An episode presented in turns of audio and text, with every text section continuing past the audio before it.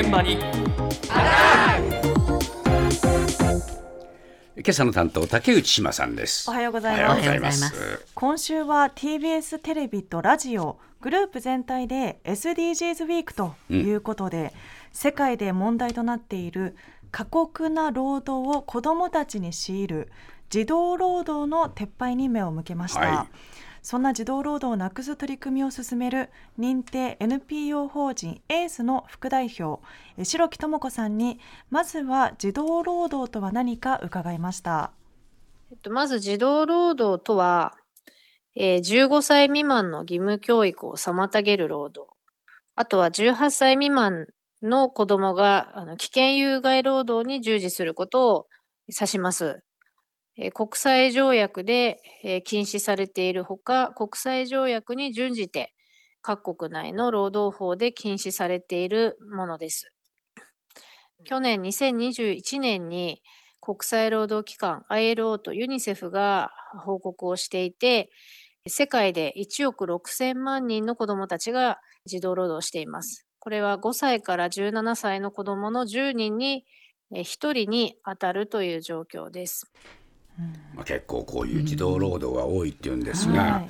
えー、働くことは全部ダメっていうわけではないんですね。はい、そうなんですよね。うん、あの国連の専門機関である ILO による条約があって細かく決められてるんですね。えー、で例えば途上国などで12歳以上の子どもが家計を助けるために、学校にきちんと通いながら簡単なお仕事を手伝って一定のお給料をもらうのは問題ないんですね、まあ、アルバイトのような形で、ね、ただ強制労働はもちろんお話にあったような学校に通えない状況や給料がない労働劣悪な環境そして子どもにとって危険とされる仕事などが禁止されていまして、うん、今世界で問題となっている、え児童労働はこうした問題を指します。うん、で具体的には例えば一部の鉱山では鍵のかかった部屋に監禁されながら1日10時間以上働かされるとか。親の借金の肩代わりとして無給で働かされるとか、あとは家族で働いてるんだけれども学校へ行かしてもらえないという家庭内の強制労働など。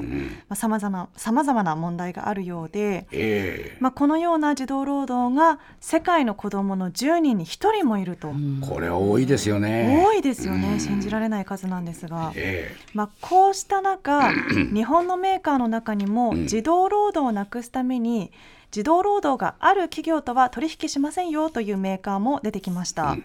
その一つが子どもにも大人気のチョコ菓子ブラックサンダーの有楽製菓です、うん、マーケティング部長のえマーケティング部部長の杉田昭弘さんに取り組みと反響を伺いました、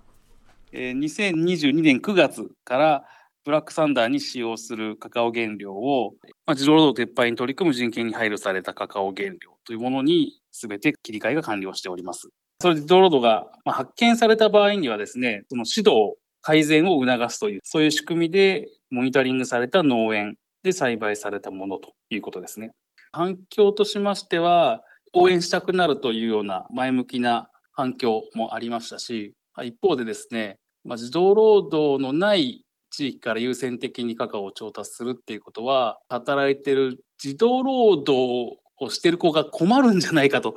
まあ、そういうような意見もいただいています。実際には、本当はあの学校行って教育を受けなきゃいけない児童が、まあ、選択肢なしに働かされているという状況なので、現状が多分正しく理解されてない状況ですね。うんなかなか難しい問題をはらんでんな。そうなんですよね。えー、でまずこちらの企業の会長なんですが、えー、児童労働について知る機会がありまして、えー、こう子どもの笑顔を生むお菓子が子どもの笑顔を搾取した原料から作られているとショックを受けて取り組みを開始したんですけれども、うん、このブラックサンダーについては今年9月100%切り替えに成功したと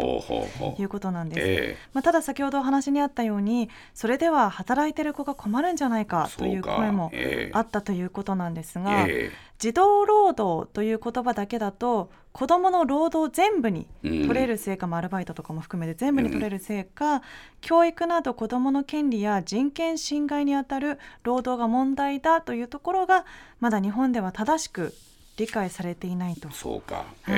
い、いうことで、まあ、こういった児童労働ではない、えー、カカオは割割高でコストがかかってしまうんですけれども、えー、まあ、こうした取り組みを通して、まあ、30円で買える身近なお菓子をきっかけに問題を知ってもらいたいというふうに杉田さんが、はい、おっしゃってました。はい。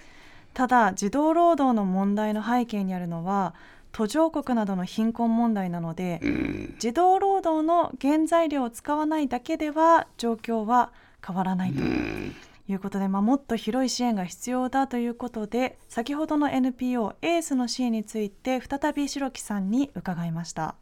チョコレートの原料カカオを作っているガーナあと衣服などに使われているコットンを生産しているインド、この2つの国、産業で取り組みを行ってきました。児童労働が起こる背景としては、子どもがいる家庭がどうしても経済的に困窮しているというのがあります。で、もう一つは地域に教育環境が整っていないということがあります。で、まあ、そういったような状況に対して働いている子どもを見つけた場合には家庭訪問して親御さんと話して学用品のサポートなどをしているんですけれどもご家族と相談しながら子どもたちの教育をサポートしていくということをあのやっています。またあの移住労働者の家庭でもともとそのカカオの生産技術を持たないような人たちもいますので、農業技術のトレーニングを開催をして、そこで技術を身につけて、カカオの収穫量を上げて収入を上げてもらう、そういうようなあのサポートをしたりしています。